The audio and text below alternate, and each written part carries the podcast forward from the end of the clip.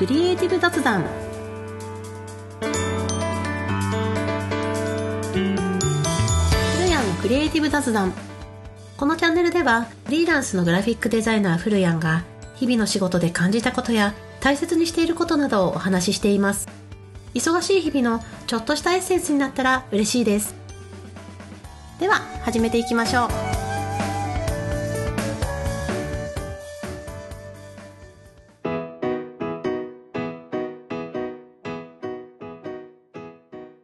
はじめまして、ふるやんです。おなじみの方は毎度ご視聴ありがとうございます。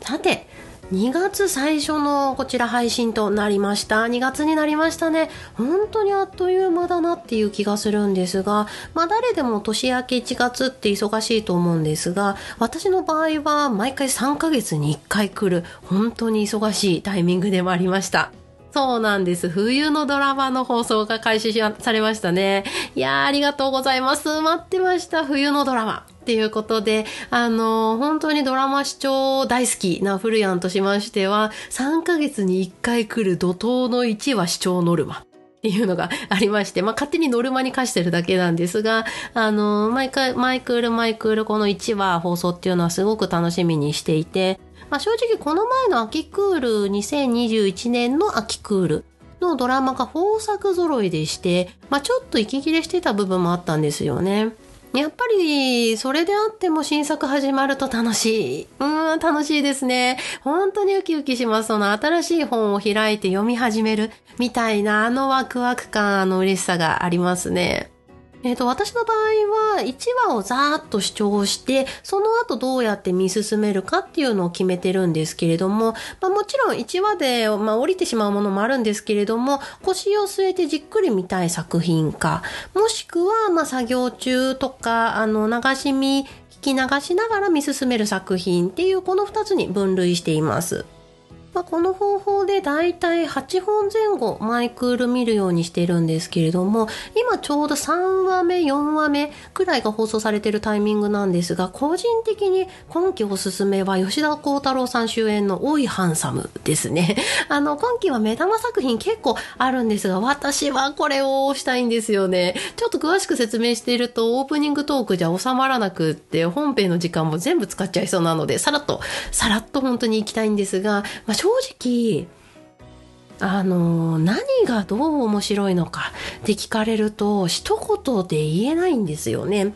あの家族と食事そして恋をテーマにしたホームコメディなんですが吉田鋼太郎さんが昭和の頑固親父を演じてるんですね。でも、その頑固親父っていうのが、んなんだろうな、こう、ちゃぶ台をひっくり返すような、そういう頑固親父じゃなくって、スマートに、あの、令和を生きる昭和の親父って言いますか。あの、三人娘がいるんですけれども、その娘たちを見守りながら、時にピシッといいことを言いながら日常が過ぎていく、みたいな感じで、ここが見どころ、もう絶対見てっていう、何がどうっていうはっきりと言えない、でも、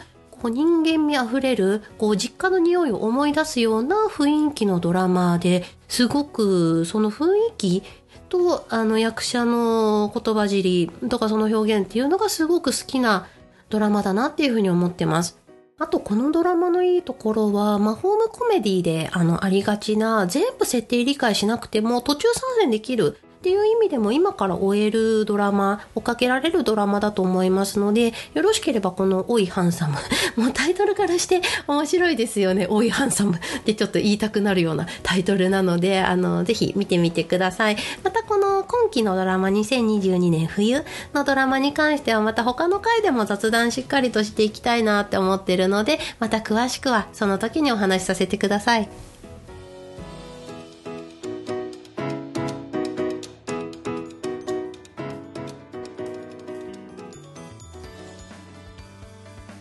では今回のお題ですね今回のお題は在宅ワークのコツ頭の中に余白を作ろうはい。ということで、まあなんだか在宅ワークのコツっていうと急にこうビジネス感が出てしまうんですが、今日は仕事以外の在宅ワークのコツっていう話をしたいなと思ってます。まあ仕事については皆さんしっかり管理されてると思うんです。その手帳に書いたりとか、Google カレンダーなどにまとめたりとかね。うん、あると思うんですが、でも日常過ごしてると、あれやらなきゃとか、そうだ、あの番組録画しておかなきゃとか、次の買い出しであれ買っとかなきゃっていう、あれもこれも出てくることってありませんか？私は在宅で仕事をしているタイプのフリーランスなので、まあ、仕事中といえど雑念入りまくりなんですよ。例えば仕事中に行くトイレのトイレットペーパーがなくなりそうだったとします。まあ、会社であれば掃除のおばちゃんとかが対応してくださると思うんですが私の場合は自宅のトイレなので補充は自分でしなきゃならないんですよねで買い出しのついでに、まあ、トイレットペーパーを忘れないようにしなきゃいけないそれだったらついでに日用品で買いたいものあったっけな？なんだっけ？あれ？っていう感じです。まあ、こんなことやってたら仕事にならないですよね。仕事だってやあのたくさんやることはあるのに、私生活のタスクまで覚えられませんよ。まあ、やっぱりこれが在宅ワーク、まあ、仕事の空間と私生活の空間が一緒っていうことの結構大変なポイントだと思うんですけれども、まあ、なので私は思いつくままにこういう時はもうメモをすぐ取るようにしてます。私は iPhone のリマインダー機能、アプリを使ってるんですけれども、これは入力した内容をお知らせしてくれるアプリなんですよ。例えばさっきのものであれば、トイレットペーパーを買うっていうものを入力して、再度お知らせをしてくれる日時を指定するんです。そうすると、指定の日時に再度お知らせしてくれるので、トイレットペーパー、トイレットペーパー、次買うのはトイレットペーパー。っていうふうにずっと覚える必要がないんですよ。で、でこの機能の便利なところが繰り返しをしてくれることです。あの例えば定期的にお知らせしてほしいこと。例えばコンタクトの交換時期だったりとかこれを2週間ごとにお知らせしてくれるとかね。これは本当に便利ですよ。あれ？そろそろ？あれまだ？えーと後で交換時期のメモを確認。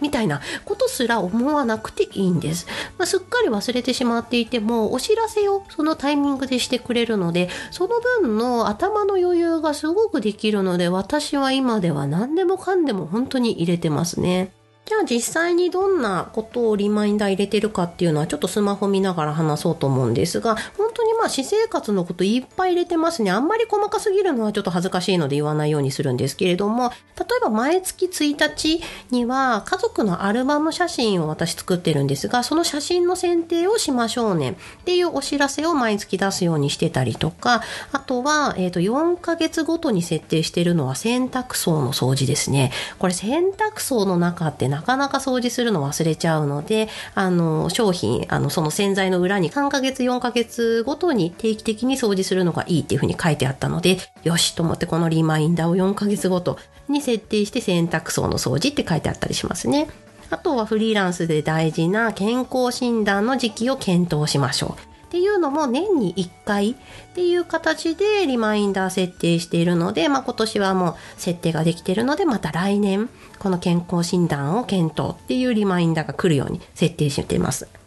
あとはすごい個人的なお話なんですが、今年冬のスリッパを買い忘れまして、夏の涼しいスリッパのまま過ごしてるんですよ。なので、ちょっと足元寒いなって思う時もあって、ちょっとこれは次の冬はちゃんと過ごしたいと思って、この間、あのネットを見てたらいいスリッパがあったんですよ。もこもこですごいあったかそうなスリッパがあって、このスリッパ買いたいと思って、えっ、ー、と、今年2022年の9月30日に冬のスリッパ買うっていう項目が登録されてますね。で、それと一緒に商品の URL もくっついてるので、まあ、そのままその9月30日にお知らせが来て、その URL を押してポチれば、もう次の冬はポカポカの足元で過ごせるっていうような感じで使ったりしてます。よくこういうおすすめの商品とかインターネットで見てて、あ、これ素敵いいな、今度買おうっていうふうに思っても、その今度をついつい忘れちゃうことがあるんですよね。それを覚えてるっていうのもなかなか大変だったりしますので、まあ、こんなふうにその商品が必要になるであろう時期を予想して、あの、先々のことでリマインダー組んだりっていうような使い方を私はしてます。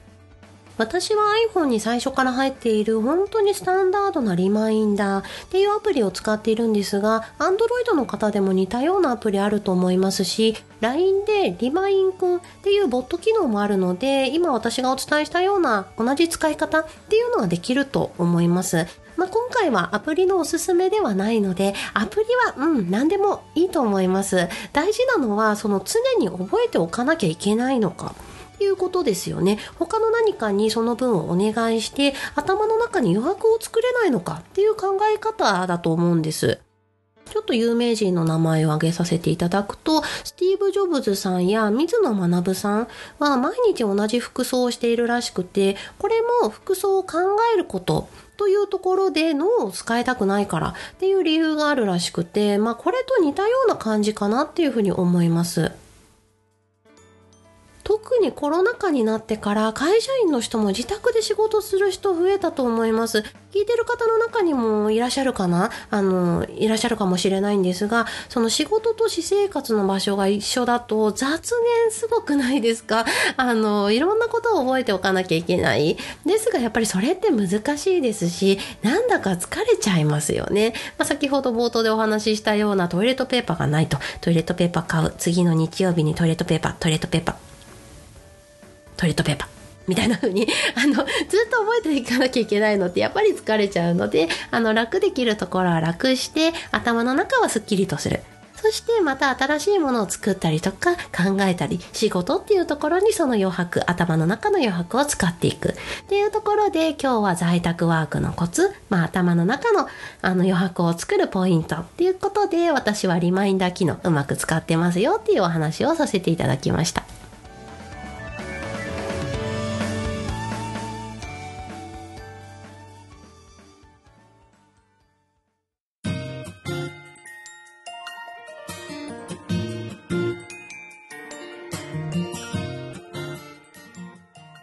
アンのクリエイティブ雑談。エンディングの時間となりました。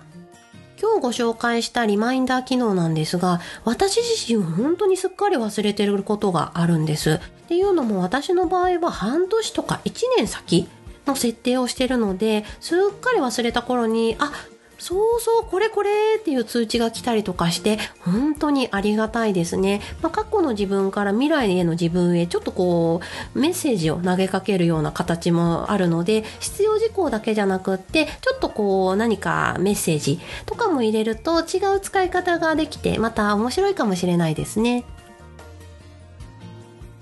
では、最後に少しお知らせです。私フルヤンは主にインスタグラムでデザイン初めての方に向けた技術や知識の発信を行っています。インスタグラムの検索ウィンドウからひらがなでフルヤン、漢字で先生と検索していただけたら出てきます。デザインアイディアのストック方法や最新エンタメ情報などもアップしていますので、がっつりデザイナーを目指しているという方じゃなくても楽しんでいただけるかなと思います。もし聞いてくださっている方の中でデザイナーのお仕事興味あるな、ちょっと話してみたいなという方にはオンラインで個人レッスンも行っておりますので、こちらも詳細はインスタグラムに書いてあります。この配信の概要欄にも記載しておきますので、ぜひご覧ください。